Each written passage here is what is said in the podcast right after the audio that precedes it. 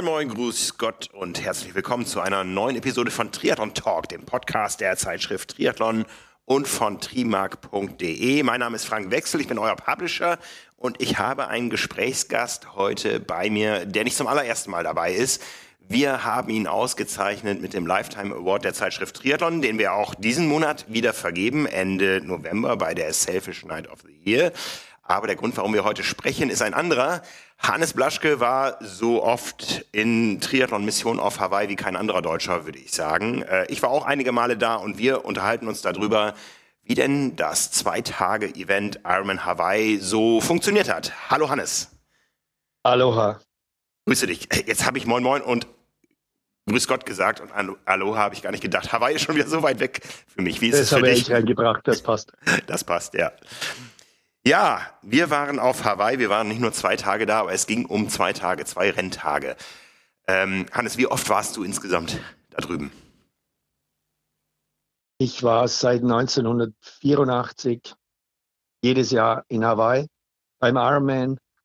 Heißt, mit einem Ausfall sind wir dann ungefähr bei, mit zwei Ausfällen sind wir, glaube ich, bei 36 Mal dass ich drüben war beim Ironman. Also ich habe seit 84 jedes Rennen mitbekommen, entweder als Athlet äh, oder als Reiseveranstalter. Als Athlet auch sehr erfolgreich. Du warst Fünfter? Nee, Vierter war ich. Vierter, Vierter 1985, ja. so rum war es. Richtig. immer diese Vier und die Fünf durcheinander. Das passt schon.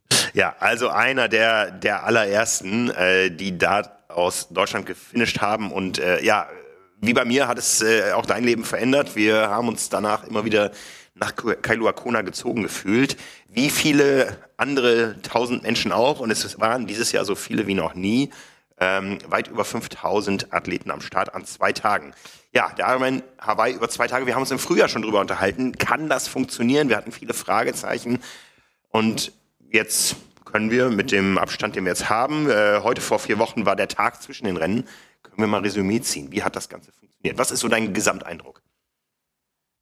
Also zunächst müssen wir einmal sagen, dass wir uns in unserem Frühjahrspodcast äh, sehr bedeckt gehalten haben mit dem Thema äh, macht Sinn oder macht es keinen Sinn. Wir haben damals, glaube ich, schon unsere Ängste äh, schon ausgetauscht, äh, haben uns damals über die explodierenden Apartmentpreise, glaube ich, unterhalten. Das mhm. war ja mhm. damals, meine ich, auch der Anlass, warum wir den Podcast gemacht haben.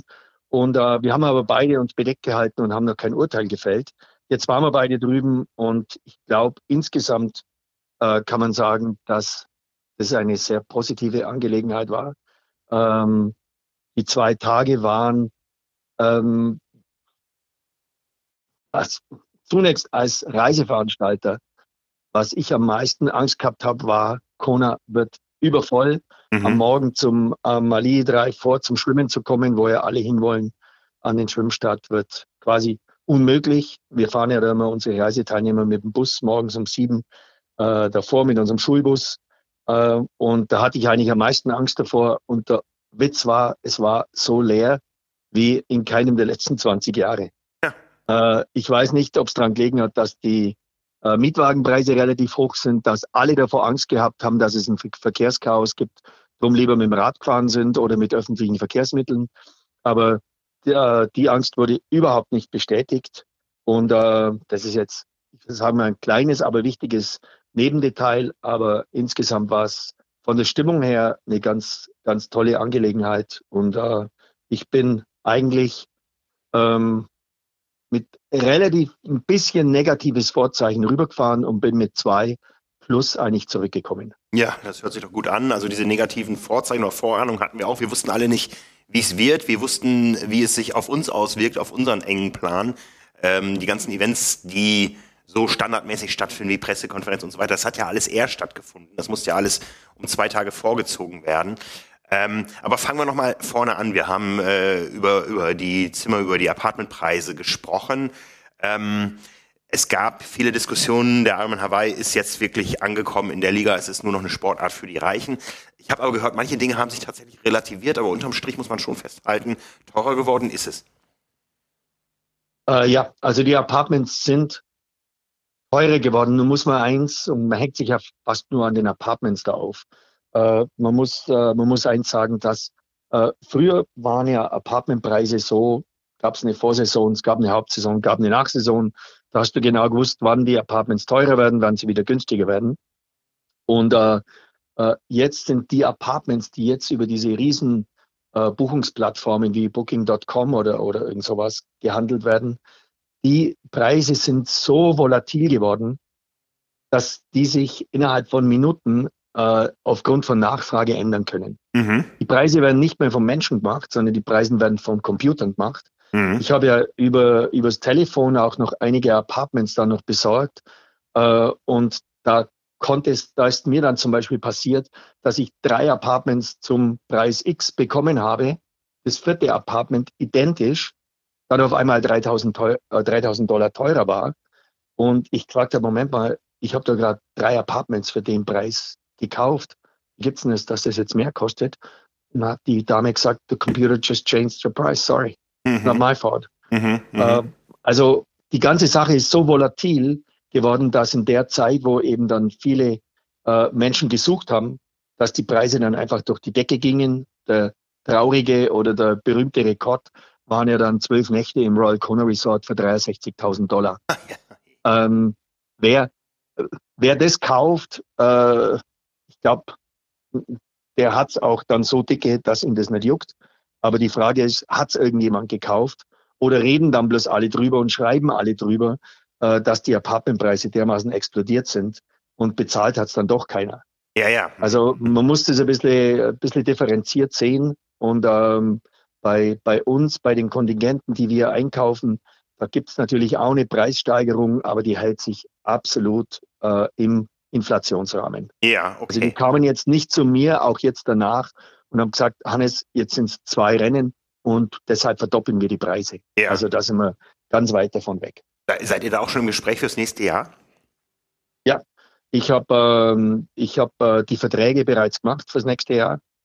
Und äh, das, ja, klar muss man ja immer, äh, wir müssen uns ja absichern, äh, wir müssen ja wissen, äh, wo wir sind, wir müssen frühzeitig unsere Ausschreibungen machen. Wir haben jetzt schon wieder, glaube ich, 50 oder 100 Anfragen fürs nächste Jahr. Mhm. Und die wollen wir natürlich entsprechend Anfang des Jahres dann bereits bedienen.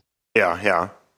Ja, es macht ja auch Sinn. Also Planung, Planung macht immer Sinn. Äh, das wissen wir alle. Ähm, was man nicht planen kann, sind so Dinge wie Inflation. Die haben wir, glaube ich, alle, die wir da drüben waren, vor allen Dingen an den Supermarktkassen gemerkt. Also äh, Müsli ja. war immer schon ein, ein Luxusgut. Ähm, Toastbrot ist es jetzt auch geworden.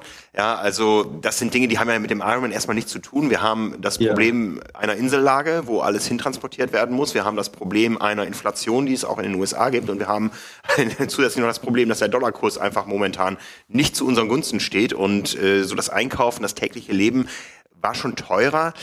Ähm, ich weiß nicht, vielleicht gibt's äh, noch, noch äh, Aspekte, wo ja. das mehr oder weniger. Man muss ja aber mal, ja. man muss ja mal eins sagen, also klar, die äh, die Preise fliegen mit dem Markt, wie es äh, bei Asterix und Obelix immer heißt. Mhm. Ähm, die, äh, äh, das Toastbrot hat dann übrigens, ich war noch ein bisschen länger drüben, äh, die berühmten 6 Dollar fürs, äh, fürs äh, Golden Toast, mit dem man so Ziehharmonika spielen kann, die Dinger.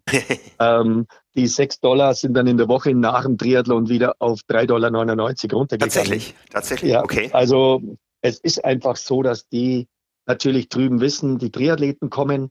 Man muss jetzt allerdings auch sehen, dass wenn ich jetzt zehn Tage da drüben bin und ich kaufe mir von mir aus, wenn ich Toastbrot-Fan bin, sechs so Toastbrot-Dingern statt vier Dollar für sechs Dollar, dann habe ich insgesamt zwölf Dollar mehr ausgegeben.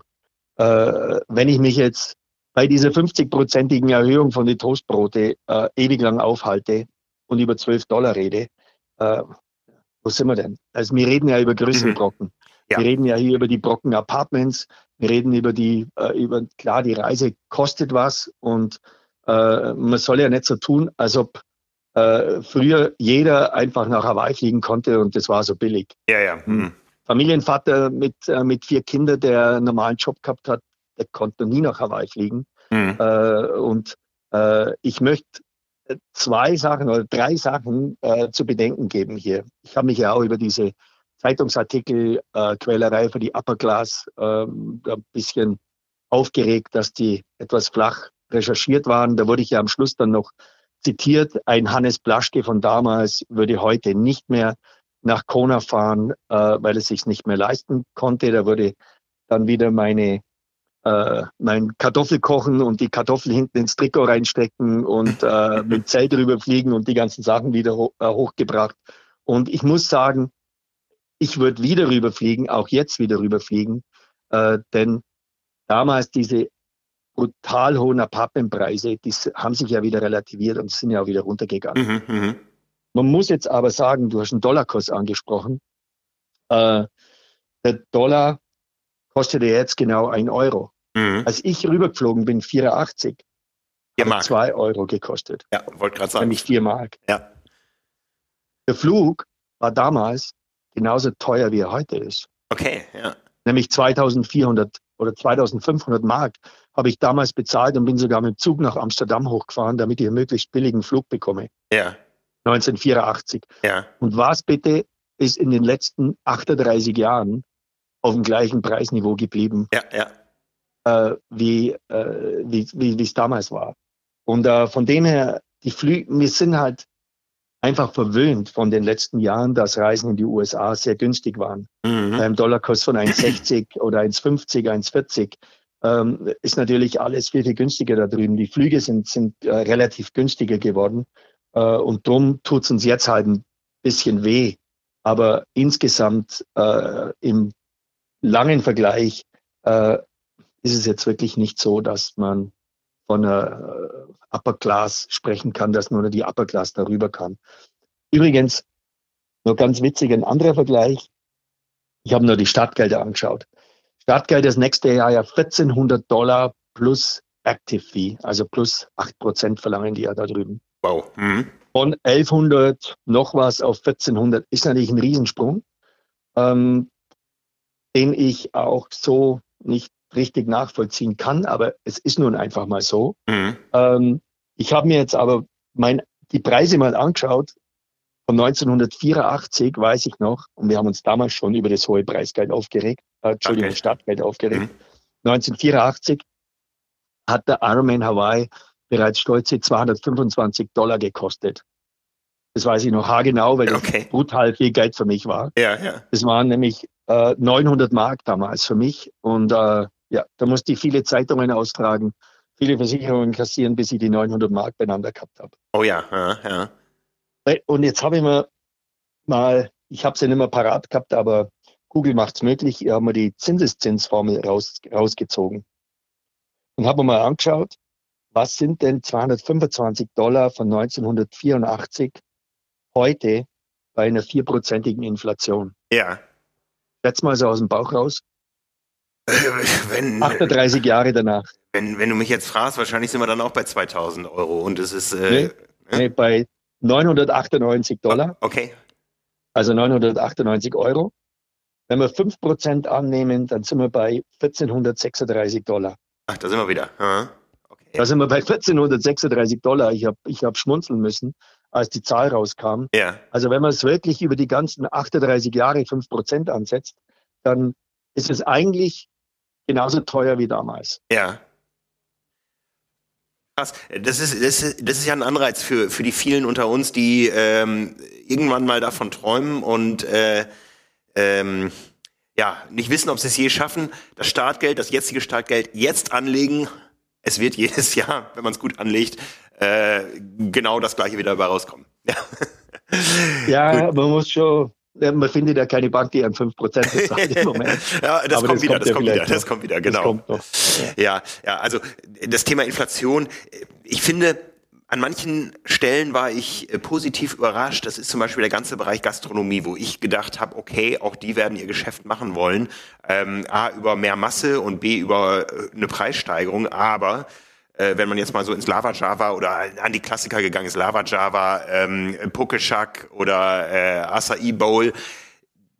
Wir waren drei Jahre nicht da.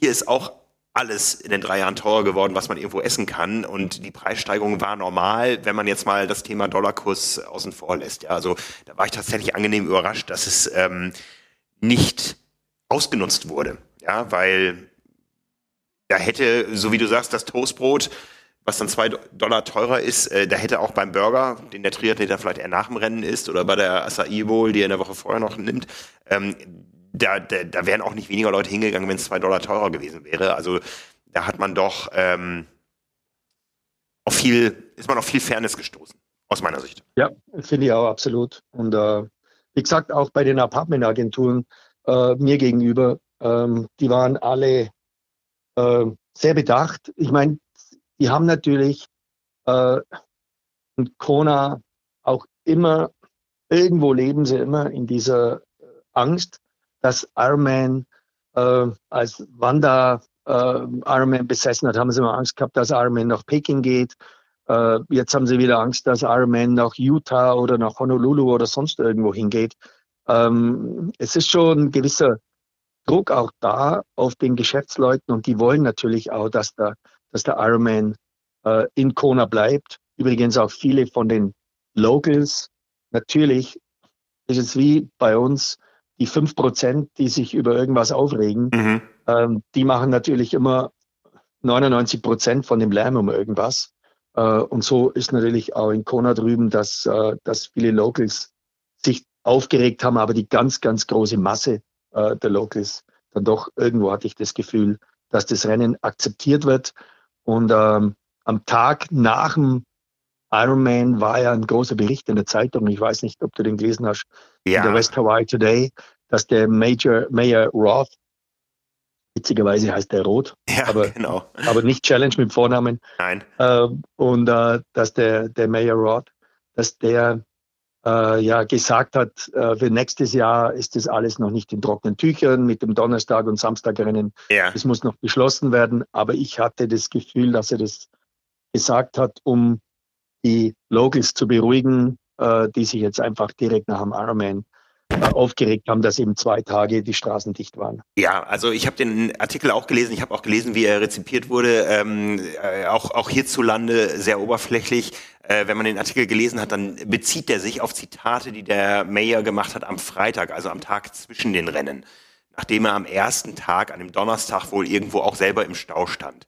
Und ähm, wir haben ihn alle erlebt bei der, äh, beim, wie, wie nennt es sich offiziell, Banquet of Champions, bei der Schlussfeier, wo er sich sehr euphorisch über diese zwei Tage geäußert hat. Das war zwei Tage, nachdem diese Zitate von ihm aufgenommen wurden, die dann an dem Montag in dem äh, Zeitungsartikel erschienen sind. Da hat er sich ganz anders geäußert. Ich glaube einfach, der Mensch ist Vollblutpolitiker. Ähm, es ist eine Lokalzeitung. Ähm, das ist alles Kalkül und äh, bringt ihn natürlich auch in eine gewisse Verhandlungsbasis gegenüber Ironman. Ja, natürlich muss ein Mayor einer solchen Insel mit Ironman verhandeln über verschiedene Bedingungen und ähm, da gehört es natürlich zu, zu sagen, ja, so ganz äh, einfach ist das nicht, ja, und es wird ja auch schon hervorgehoben, auch in dem Artikel, dass er auch selber seine Zustimmung gegeben hat im Sommer, als Ironman verkündet hat, wir gehen auch 2023 wieder auf zwei Tage. Also das ist für mich eher so ein bisschen politisches Kalkül und da sind ja. manche, manche Wiedergaben ich, dieses Artikels nicht ganz ja. korrekt gewesen. Ja, ich gehe auch mal davon aus, dass äh, dass die Verträge für nächstes Jahr, 12. und 14. Oktober findet ja statt im nächsten Jahr, genau. dass die unterschrieben sind. Äh, sonst könnte ja Ironman auch noch gar nicht die Anzahl der Qualifikanten jetzt bekannt geben nein, nein. Äh, für die einzelnen Rennen. Äh, ich glaube, das ist alles in trockenen Tüchern.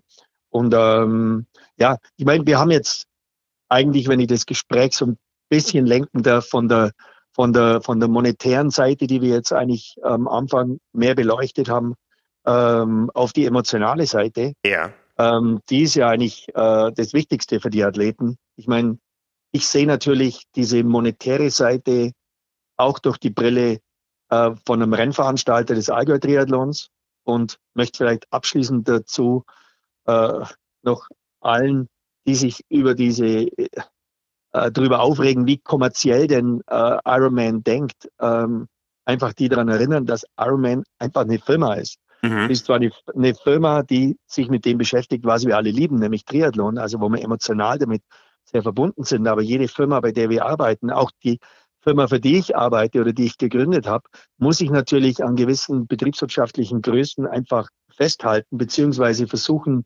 Wachstum zu generieren, äh, die Mitarbeiter zu bezahlen, äh, einfach zum Schauen, wo man bleibt. Dass das bei das Ironman ja. manchmal, ja, das kennst du auch als, als, als Triathlon-Magazin, ähm, dass, ähm, dass Ironman als amerikanische Firma natürlich, würde man sagen, im Turbokapitalismus als Aktiengesellschaft da noch äh, vielleicht aggressiver agiert, als es wir zwei tun in unseren Geschäftsfeldern. Äh, ja, mag man bekritzeln und mag man, mag man kritisieren, aber prinzipiell äh, muss man es einfach auch akzeptieren, dass so eine Firma kommerziell denkt. Wenn ich in so einem Zeitungsartikel dann äh, lese, dass die angeprangert werden, dass sie kommerziell denken, äh, und das steht in der Süddeutschen Zeitung drin, dann denke ich mir, äh, Junge, du hast es geschrieben, du bist in der Süddeutschen Zeitung, im Süddeutschen Zeitungsverlag, der meinst du, deine Firma denkt mhm. nicht kommerziell. Also mhm. es, es, ist so, so, so ein bisschen, äh, wie soll ich sagen, so ein bisschen weltfremd teilweise, wie da argumentiert wird. Und äh, natürlich darf man bestimmte Ausartungen äh, anprangern und es ist ja ganz wichtig, dass wir das machen. Aber, aber zum emotionalen Teil von dem Ganzen.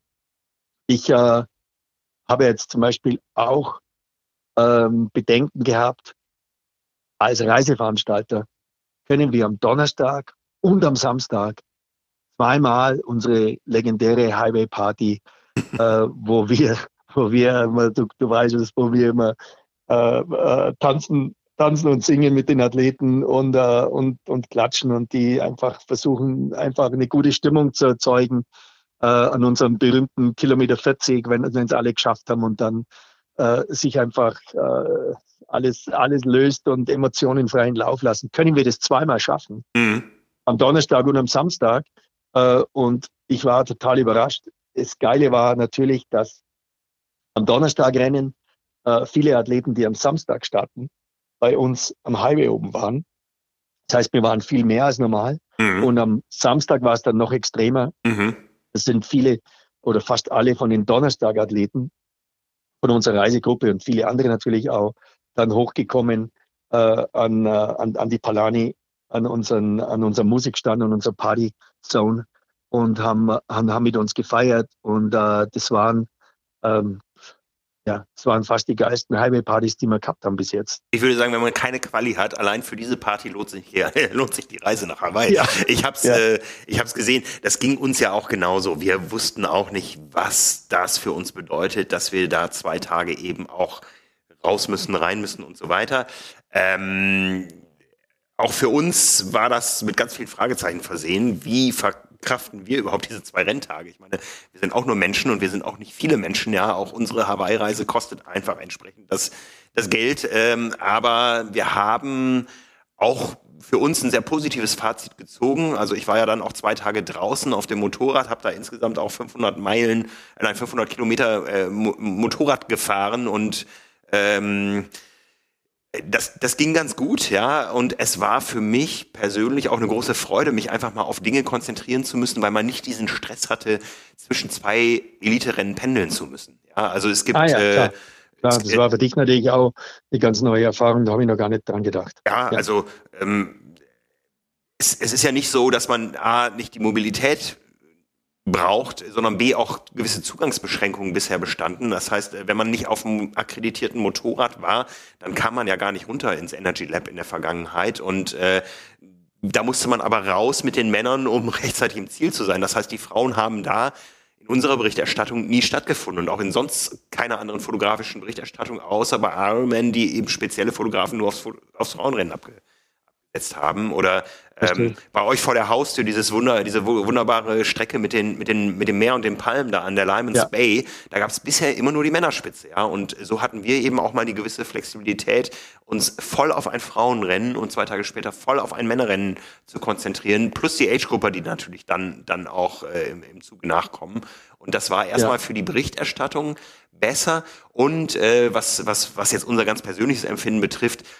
der Freitag und der Sonntag waren in der Summe viel entspannter, als dieser Höllensonntag es früher war. Das darf man ja, das, das, das, sehen die Leute ja nicht. Die sehen irgendwann eine Triathlon-Special im Briefkasten, äh, wenn man ins, in Stunden rechnet, fünf Tage nach Zielschluss des Ironman Hawaii ist das Ding in Deutschland in den Briefkästen.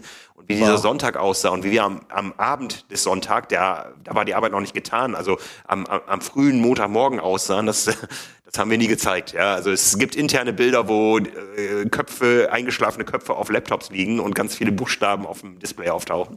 Ähm, okay.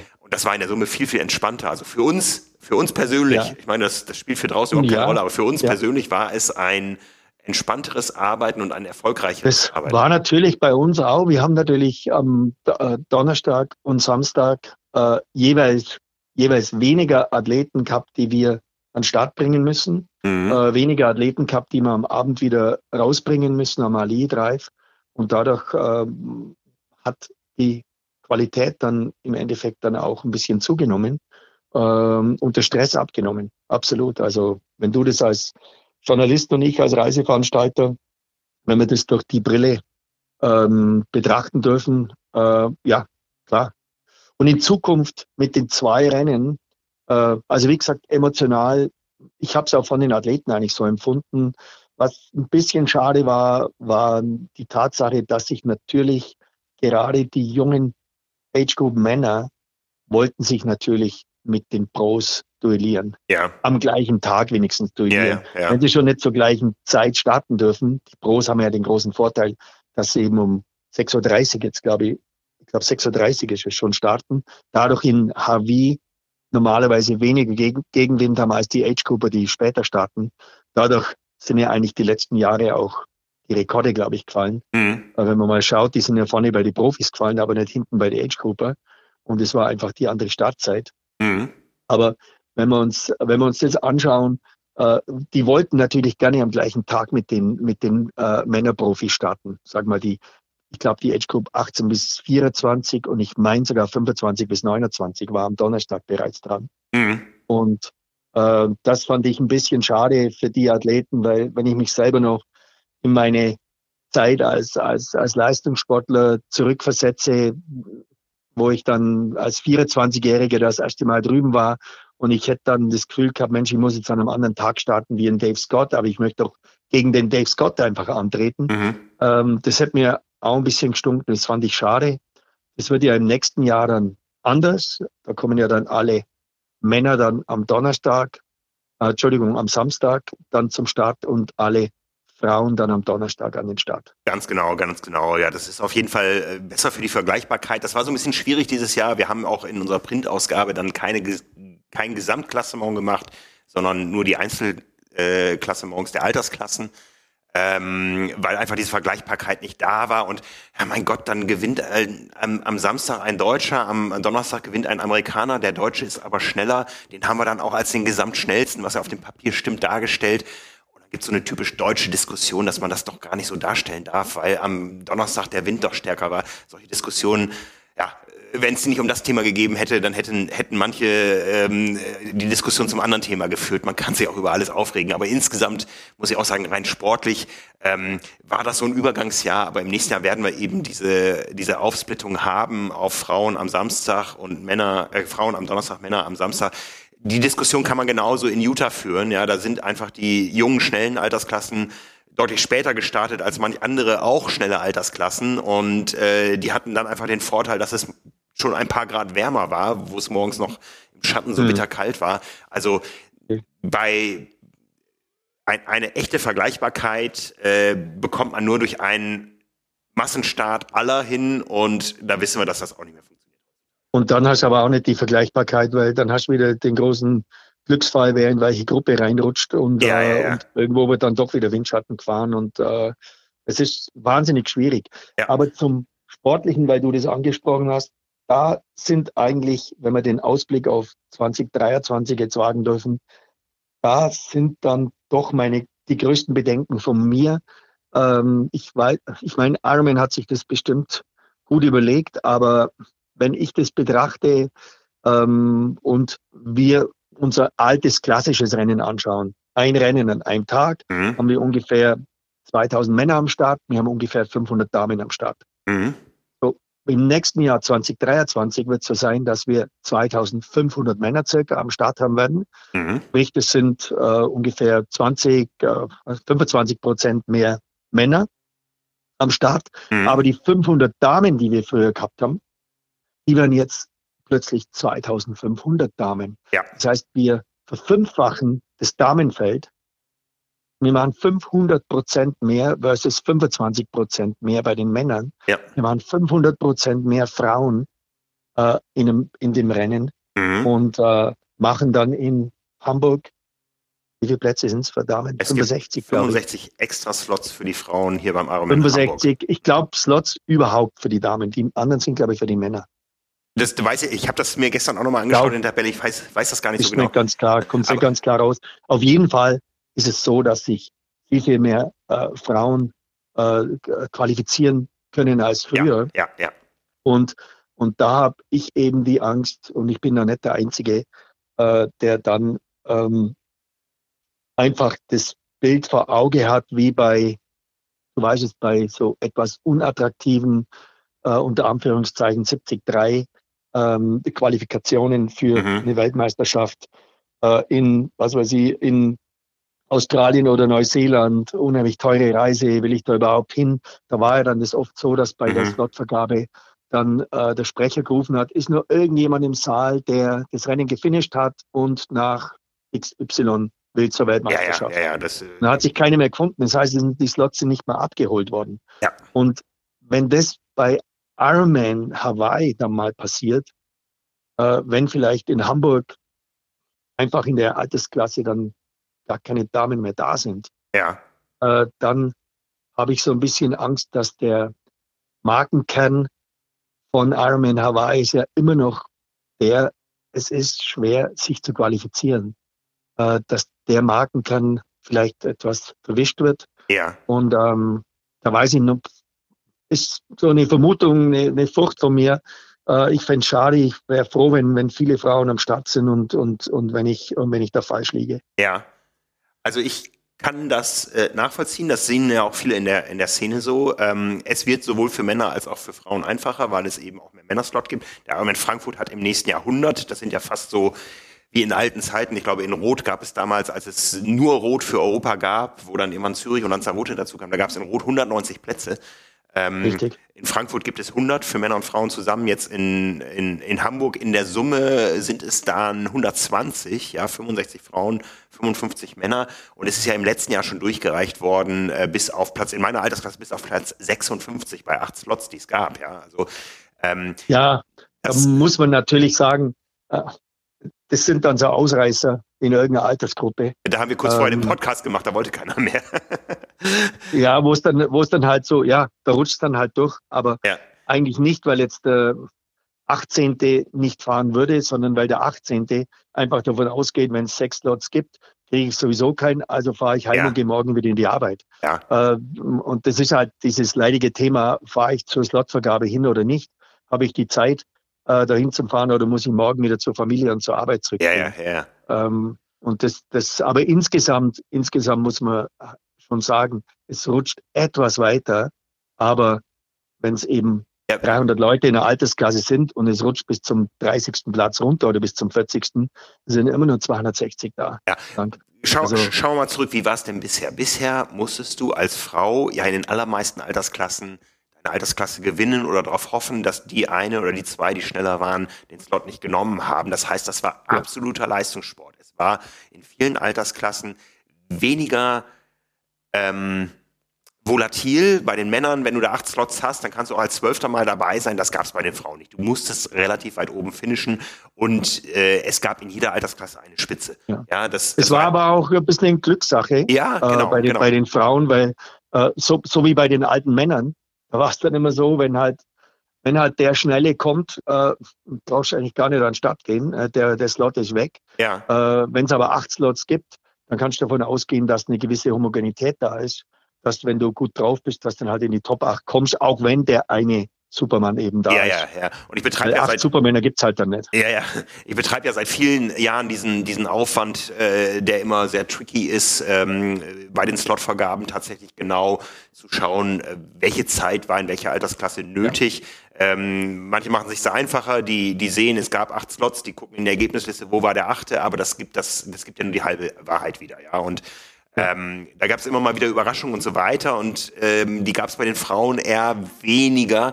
Du hast natürlich dann ähm, Frauenaltersklassen, da gewinnt die erste in zehn Stunden und die zweite hat äh, elf Stunden zehn gehabt und die erste hat den Slot schon und die zweite ist dann dabei, obwohl sie eine Stunde hinter dem eigentlichen Slotplatz gewesen wäre. Da gab es auch viele Zufälle. Das wird, glaube ich, ein bisschen smoother, ja, äh, und es wird mehr Frauen die Chance ermöglichen. Ich habe nur ähm, ich hatte da auch eine sehr reservierte Meinung zu. Für mich ist aber nach diesem Ironman Hawaii, nachdem ich jetzt nach drei Jahren auch wieder vor Ort war und die Bedingungen da erlebt habe und auch einmal die, die Radstrecke gefahren bin, wo ich mich nochmal eine halbe Stunde mit einer Colaflasche in den Schatten setzen musste, um anzukommen, äh, bei Kilometer 175, also da ging wirklich gar nichts mehr, da habe ich für mich äh, festgehalten, okay, die Qualifikation, die Reise, der Start ist das eine, aber finishen musst du es vor Ort. Und das bleibt nach wie vor für viele eine Herausforderung und ähm, eine Herausforderung, auf die man sich einstellen kann, auf die man trainieren kann. Und das werden wir auch im nächsten Jahr nicht abschließend beurteilen können, das werden wir vielleicht erst in fünf Jahren beurteilen können, hat das Ganze vielleicht dazu geführt, dass wir eben auch beim Ironman Hamburg oder beim Ironman Frankfurt mal mehr als nur 15 Prozent weibliche Teilnehmer haben, weil da haben wir ein großes Defizit. Ja, also der Triathlonsport auf der Langdistanz ist in Deutschland männerdominiert. Und wenn ja. äh, diese Veränderung dazu beiträgt, dass das sich ein bisschen mehr angleicht, wie wir es in anderen Ländern schon haben. In den USA ist das viel ausgeglichener, wenn auch nicht pari pari, aber im Marathon in den USA ist es, glaube ich, schon so, dass da teilweise bei großen Marathonveranstaltungen mehr Frauen starten als Männer. Im Triathlon in Deutschland sind wir da weit von entfernt und wenn das dazu beiträgt, dass sich einfach mehr Frauen trauen, weil dieses Ziel nicht mehr so komplett unerreichbar ist, dann ist es ja nur gut. Ne? Da lebst du von als, als Reiseveranstalter, als Veranstalter, ja, da lebe ich Punkt. von als, als Publisher. Ne? Ja. Und da sehen wir es mal wieder Punkt durch. Und, äh, und sehr schön, sehr schön formuliert, Frank. Ähm, finde ich, äh, ja, finde ich einen sehr, sehr guten Punkt. Äh, sprich, wir warten jetzt nicht, äh, bis die äh, Nachfrage so groß ist, dass wir mehr Slots ergeben, sondern wir geben einfach mehr Slots her und versuchen dadurch die Nachfrage zu erhöhen. Äh, von der Seite wird es ja jetzt gemacht bei Ironman und ähm, äh, ist bestimmt ein Versuch und ist ja auch nicht in Blei gegossen alles. Entschuldigung, in Beton gegossen. Ähm, äh, man kann das ja wieder dann ändern im Jahr drauf. Äh, aber ich, es ist ein mutiger Versuch. Mhm. Ähm, schauen wir mal, äh, wohin es führt. Da können wir wieder den nächsten Podcast dann drüber machen. Ganz genau, genau. Es ist, es ist ein Weg zur Gleichberechtigung und ähm, ja, ähm, das war ja auch ein großes Thema im Vorfeld, dass äh, sich einige Frauen beschwert haben, wir werden ausgelagert auf den Donnerstag und bekommen viel weniger Aufmerksamkeit. Ich glaube, auch da hat sich die Wahrnehmung bei vielen etwas geändert. Ähm, ich habe ja auch schon erwähnt, für uns war es viel einfacher, die Frauen auch vernünftig abzubilden. Aber ich glaube, so insgesamt medial hat das Frauenrennen nicht gelitten, im Gegenteil, ähm, dadurch, dass sie einen eigenen Wettkampftag hatten. Wie hast du das wahrgenommen? Also da muss ich sagen, da habe ich eine relativ enge Brille da aufgehabt in Hawaii. Ich habe weder ähm, gesehen, was in Deutschland in den Medien berichtet worden ist, im Fernsehen berichtet worden ist. Ich war da drüben beschäftigt mit, mit der Reisegruppe und alles. Äh, ich kann das eigentlich weniger beurteilen als du, aber wenn, wenn du das so sagst, dann freut mich das. Ähm, Frage an dich, wie wurde es denn im deutschen Fernsehen, wurde ja jetzt nicht am Donnerstagabend äh, das Rennen live übertragen, äh, beziehungsweise gestreamt wurde es wahrscheinlich. Ähm, wie waren da die Zugriffsdaten, beziehungsweise wie wurde am Samstag dann in der, ich weiß gar nicht, war es in der Sportschau oder, oder ich habe das dieses Jahr gar nicht mitgekriegt, ich glaube, ZDF hat daran dieses Jahr. Ja. Ähm, wie, wurde es, wie wurde das Frauenrennen dann am Wochenende dann verkauft? Äh, kann ich auch nicht sagen, da ging es mir genauso. Ich, äh, als ich es hätte beurteilen können, saß ich auf dem Motorrad, hatte kein Live-Fernsehbild vor Augen. Ähm, müsste, man noch, müsste ich auch noch mal schauen, wie die Zahlen so waren. Aber, wenn wir mal ganz ehrlich sind, wir haben auch schon lange Hawaii-Nächte hier veranstaltet, als es noch einen Renntag gab. Äh, wir wissen auch, wie es bisher im Stream aussah. Da kam irgendwann ein Männersieger ins Ziel und dann ist mindestens die Hälfte des Publikums gegangen. Das heißt, ja. es war auch in der Vergangenheit so, dass der Fokus auf dem Männerrennen saß. Und natürlich ist es einfacher, ein Rennen in einer Nacht zum Sonntag zu gucken, als in einer Nacht zu einem Freitag, wo ich vielleicht am Freitag arbeiten muss. Und es werden sich nicht viele beide Nächte angeschaut haben. Aber was ich sagen kann für uns, der Traffic am Freitag auf der Website nach dem Frauenrennen und die Zugriffe auf äh, das Rennen der Frauen gegenüber dem Männerrennen, das war viel, viel ausgeglichener als in der Vergangenheit, äh, wo wir auch immer zwei Rennberichte gemacht haben, wo wir aber wussten, der Männerbericht wird, ich sag mal, dreimal so oft geklickt wie der Frauenbericht, wenn nicht gerade eine Anne Haug gewinnt. Ja, also ähm, das hat, ich, ich glaube tatsächlich, dass es äh, innerhalb der Szene und für die spreche ich jetzt mal, zu einer ausgeglicheneren Wahrnehmung der beiden Rennen geführt hat. Ähm, mhm. Kann ich mir auch vorstellen, wenn ich denke, äh, dass die Frauen haben natürlich den Vorteil, dass sie zuerst dran sind. Ja. Das heißt, alles Fieber, der so langsam ach, im August, da denkst du mal, ah, oh, in zwei Monaten ist schon, wow, in zwei Monaten ist schon Hawaii. Dann gehen wir, mhm. im September denke ich, wow, in einem Monat stehen wir schon wieder am Highway oben, gibt's das? Äh, und dann kommt natürlich langsam dieses Hawaii-Fieber auf. Und wenn jetzt am Donnerstag das erste Rennen ist, dann klickst du da natürlich mal rein. Ist ja, ja klar. Ja, ja. Wenn es andersrum wäre, wenn am Donnerstag das Männerrennen wäre und am Samstag das Damenrennen wäre, äh, dann wird es, glaube ich, einen Abfall geben äh, bei, den, bei, den, bei den Quoten, beziehungsweise dann wäre es Frauenrennen vielleicht nicht mehr, nicht mehr so oft geklickt oder nicht mehr so groß das Interesse dran. Gut möglich. Ähm, mhm. Wär, es ist vielleicht möglich, klingt jetzt vielleicht auch frauenfeindlich, aber es ist halt einfach so, dass wenn einer einen neuen Rekord macht auf der Strecke mit 47 oder 743 oder was war's, irgendwas in der Ecke, dann, äh, dann elektrisiert es natürlich mich persönlich jetzt mehr, wenn ich, äh, als, als eine Frau jetzt in 815 oder 830 reinkommt oder sowas, dann will man natürlich, da ist der Wettkampf meistens auch noch enger, ähm, aber egal, das ist was ganz, ganz Persönliches von, äh, von mir und ich habe schon so viele, so viele Rennen gesehen äh, und man, man mag mir das vielleicht äh, entschuldigen, aber mich elektrisiert dann halt eine 404, äh, wo der, wo der Eden da fährt, da denke ich mir, Moment mal, was ist denn hier eigentlich los? Wo sind wir hier eigentlich? Ähm, das finde ich dann schon einfach richtig geil. Mhm, ja. Mhm, mhm. Ja, also da gibt es sicher verschiedene Fanlager, ja, und äh, wir sind einfach auch aus vielen Jahren jetzt äh, Deutschland Männersieg verwöhnt. Bei den Frauen gab es erst diesen einen Sieg durch Anne Haug und ähm, ja, aber ich, ich würde da unterm Strich ein, ein Fazit ziehen, was, was auch viele Athletinnen äh, so sehen und viele aus der Industrie, ähm, äh, viele Athletinnen, Manager, ja, dass das Ganze eher positiv war als in der Vergangenheit und die Forderung, lasst uns Frauen am Samstag starten, äh, die wird es immer wieder geben. Ich habe ja auch schon mal vorgeschlagen und da bin ich dann auch kalt erwischt worden.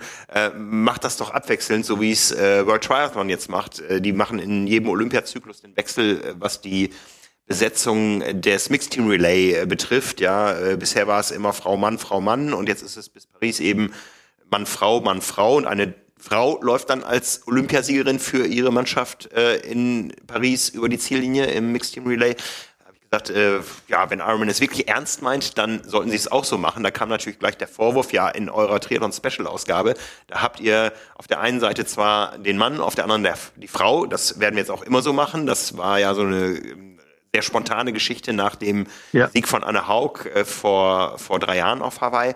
Das werden wir zukünftig immer so machen.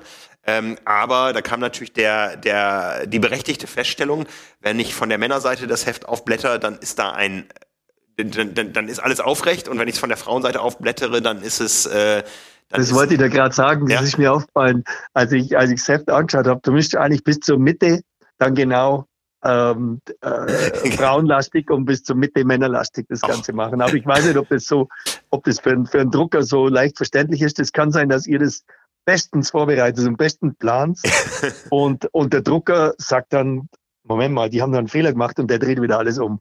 Auch, das kann auch, auch passieren. Auch das haben wir tatsächlich schon überlegt. Äh, ja, ähm, vielleicht hätten wir es auch andersrum gemacht, wenn jetzt eine Anne Haug oder eine Laura Philipp gewonnen hätte und ein Gustav Iden, dann, ja. dann hätten wir es vielleicht.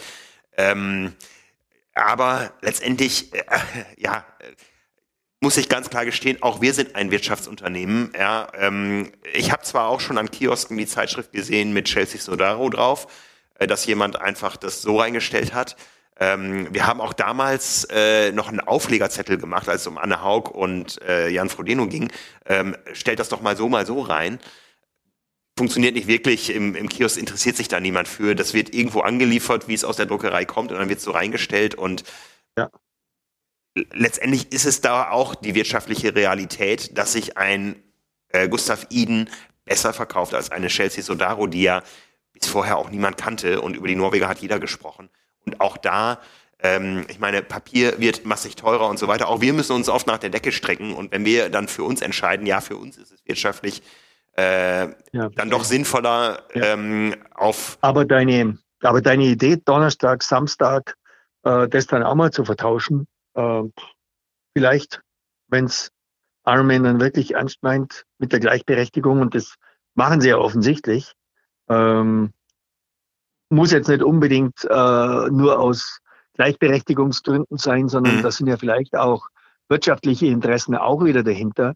Ähm, dass ich kann mir vorstellen, dass in dem asiatischen Raum äh, auch viele Frauen noch gibt, die vielleicht äh, da dann inspiriert werden sollen, vielleicht yeah. äh, in Hawaii mal teilzunehmen. Yeah. Wir wissen ja nicht, wie sieht denn das, das Ironman Hawaii-Feld mal in 20 Jahren aus? Mhm. Äh, wie viel wie viele Chinesen, wie viele Asiaten werden da am Start sein? Werden mhm, die Europäer mhm. da zurückgedrängt sein? Vielleicht mhm. die Amerikaner auch zurückgedrängt sein?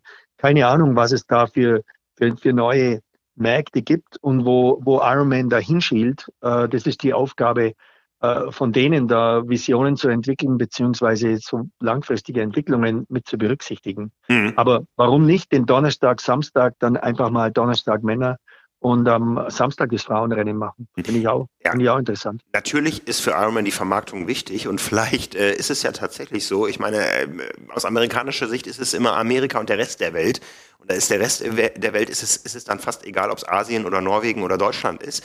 Es ist einfach der Rest der Welt. Und jetzt lass eine Chelsea Sodaro nochmal gewinnen.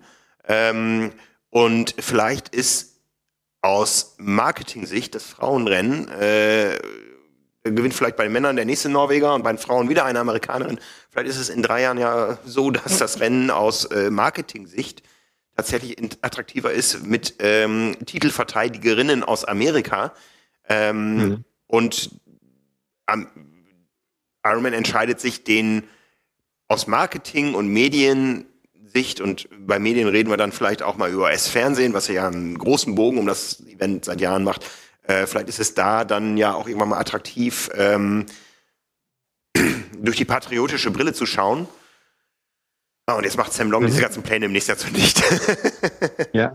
ja. ja. Wer weiß es. Äh, ja, also, äh, aber ich würde noch, ich würde noch gern was zum Besten geben und zwar, was mir als Reiseveranstalter äh, extrem aufgefallen ist dieses Jahr. Wir hatten ja eine relativ große Reisegruppe ähm, weil sich eben durch die zwei Jahre äh, Corona und zwei Jahre nicht Hawaii dann doch einiges aufgestaut hat, äh, was mir persönlich, und da möchte ich mal ein riesen Kompliment an die, an die Athleten und an die Reiseteilnehmer geben, was mir aufgefallen ist, ich hatte dieses Jahr keine einzige Klage wegen irgendeinem Apartment, wegen irgendeinem Zimmer, wegen irgendeiner Klimaanlage, die etwas zu laut war.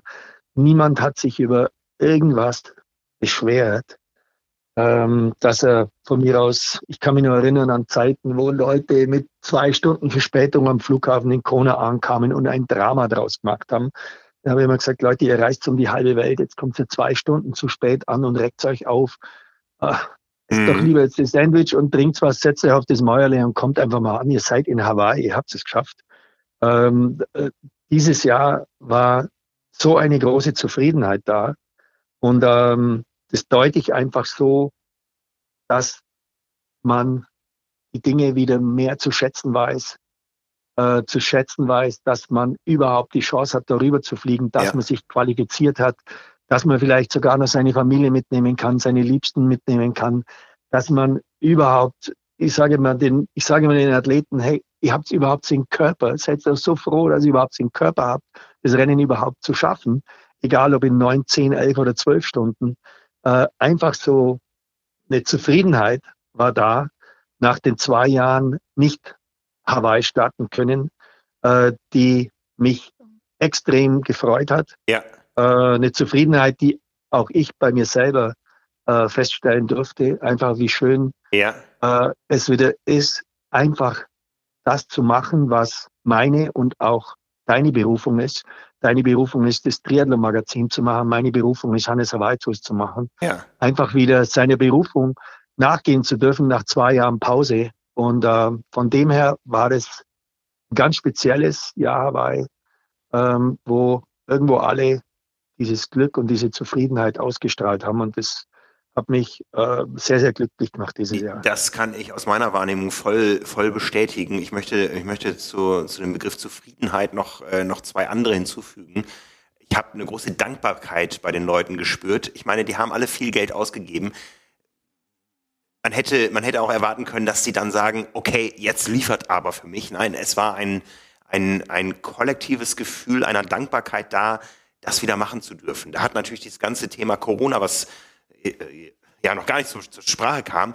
Äh, und der, der Grund für diese dreijährige Pause oder zweijährige Pause, ähm, der hat natürlich eine große Rolle gespielt. Die Menschen waren einfach dankbar, dass sie wieder da sein durften. Und sie haben es in vollen Zügen ja. genossen. Und was mich besonders gefreut hat, weil auch da sind, auch aus deutscher Sicht, auch aus deutscher medialer Sicht und so, manchmal die Dinge ein bisschen aus dem Ruder gelaufen. Ähm, es gab wieder das Gefühl des Respekts. Ja, man hat Hawaii man hat die Hawaiianer, man hat das alles respektiert. Die Leute haben sich benommen. Ja, also wenn ich dran denke, was früher da mal an, an Geltüten im ich war in den Straßengaben des Queen K lag und so. Ich glaube einfach, ähm, dass alle, die da hingereist sind, so das Gefühl hatten, das ist was Großes und es verdient den Respekt und ich bin froh, dabei sein zu dürfen. Ja. Schön. Ja, genau also so, das, genau so war es. Ja, ja. Das, das, das hat das Ganze wieder geerdet und wenn ich da eine Hoffnung dann anschließen darf, vielleicht mag es ja auch Madame Pelé beruhigen und sie hält den Mauna Loa ein bisschen im Schach. Das ist ja die nächste große Baustelle, die da eventuell aufgeht. Ich weiß nicht, ob du es verfolgt ja. hast. Der Mauna Loa, es gibt zunehmende Erdbebenaktivitäten und so und äh, es kann sein, dass wir ganz andere Szenarien haben, mit denen wir uns zukünftig auseinandersetzen müssen und das ist so das Gefühl, was bei mir auch so bleibt, so diese Gewissheit. Ich fahre Jahr für Jahr nach Hawaii. Wir haben ja, du weißt es, unsere große Kiste, die inzwischen nur noch eine Kiste ist und nicht drei Kisten, weil wir eine größere gekauft haben, die wir da ja. einlagern. Wir, wir können ruhigen Gewissens Equipment dort einlagern, weil wir kommen ja wieder im nächsten Jahr. So diese Gewissheit, die die hat ja einen ordentlichen Riss bekommen. Ja, also das haben wir alles ja. erlebt und ähm, wir wissen, wie fragil gerade diese Welt ist und dann kommen auch noch eventuell Naturereignisse irgendwann mal zum Spielen. Ja. Ähm, und ich glaube, so diese, diese Dankbarkeit, die werde auch ich äh, einige Jahre mit mir rumtragen, wenn ich da wieder hin darf, weil sicher ist das Ganze nicht und wir können in einer, uns in einer verdammt äh, privilegierten Situation fühlen, ähm, dass wir das, was wir, was du machen darfst, was ich machen darf, was alle Athleten machen dürfen, dass wir das machen. Absolut. Ähm, zum Abschluss, ich glaube, jetzt kommen wir ja schon langsam so auf die Zielgerade. Ähm, Gab es ein Erlebnis bei dir, wo du irgendwie in Hawaii dieses Jahr irgendwie total überrascht oder geflasht warst? Ähm, du, ich gebe da kurz Zeit zum Überlegen, weil ich erzähle nämlich als meine Mini-Geschichte. Ähm, und zwar ein absoluter Zufall. Ich bin oben am Palani, mir feuern die Leute an, die fahren Palani hoch und dann geht's ja links auf den, auf den Highway dann raus Richtung Hawi. Und ja, da war es schon. Die ersten waren, das war Donnerstagrennen. Äh, da waren, würde man sagen, schon drei Viertel vom Rennen schon durch. Und da waren meine Jungs da oben gestanden, haben Laola gemacht und haben halt die, äh, das sind ja oft dann viele langsame Japaner und so, die da noch hochkommen und ich habe Fotos gemacht. Habe dann die Radfahrer schon so ein bisschen dirigiert. Mensch, fahrt's doch da den schönen Bogen, dann kriege ich alles schön auf die Kamera drauf. Jedenfalls stehe ich da und dann kommt einer um die Kurve da so rumgefahren. Ich zeige dem so, wie er fahren soll. Möchte dann so, stehe mitten in der Straße, gehe auf die Seite und der weicht auf die gleiche Seite aus wie ich. Bade mich rein, nicht besonders schnell, stürzt über einen Lenker vorne drüber, macht einen Abgang. Richtig, also ich habe gedacht, mein Gott, über den Lenker runter. Liegt auf der Straße, Fahrer liegt auf der Straße und habe mir gedacht, Hannes, jetzt hast du das Rennen kaputt gemacht, du Vollidiot. mit deinem bescheuerten Bild, was du jetzt machen wolltest, das gibt es doch nicht. Ich war, mir ist das Blut geronnen in den Adern, weil ich weiß, was es bedeutet, bis an den Punkt zu kommen und dann steht da so ein Idiot oben und schmeißt sich vom Fahrrad runter. Und der Idiot hat in dem Fall Hannes Blaschke geheißen. Ich schaue ihn an, der steht auf, ich heb sein Fahrrad auf. Er schaut mich an, nimmt mich so an die Schultern und sagt zu mir, Hannes, ich bin der Steffen Müller aus Kempten. Man muss dazu sagen, in Kempten bin ich aufgewachsen. Ich bin der Stefan Müller aus Kempten. Ich habe deinen Papa in Latein gehabt. okay. Und ich stehe da und sage zu ihm, äh, mein Papa hat gar nicht Latein gegeben. Ah, nee, nee, genau, in Deutsch habe ich ihn gehabt. Ich habe mich so genau da erinnert. Sage ich, und das ist alles, was du mir jetzt zum Sagen hast. Bist du okay? Ist alles gut? Ja, ja, alles in Ordnung. Also tschüss. Äh, ruft auf sein Fahrrad drauf, ich schiebe ihn an und der fährt weg. Ich habe ihm bloß noch hinterher geschrien, am Samstag bei mir oben eine halbe Bier auf der Highway. So ist das ganze Ding abgelaufen. Mir ist das hat so in die Hose gefallen.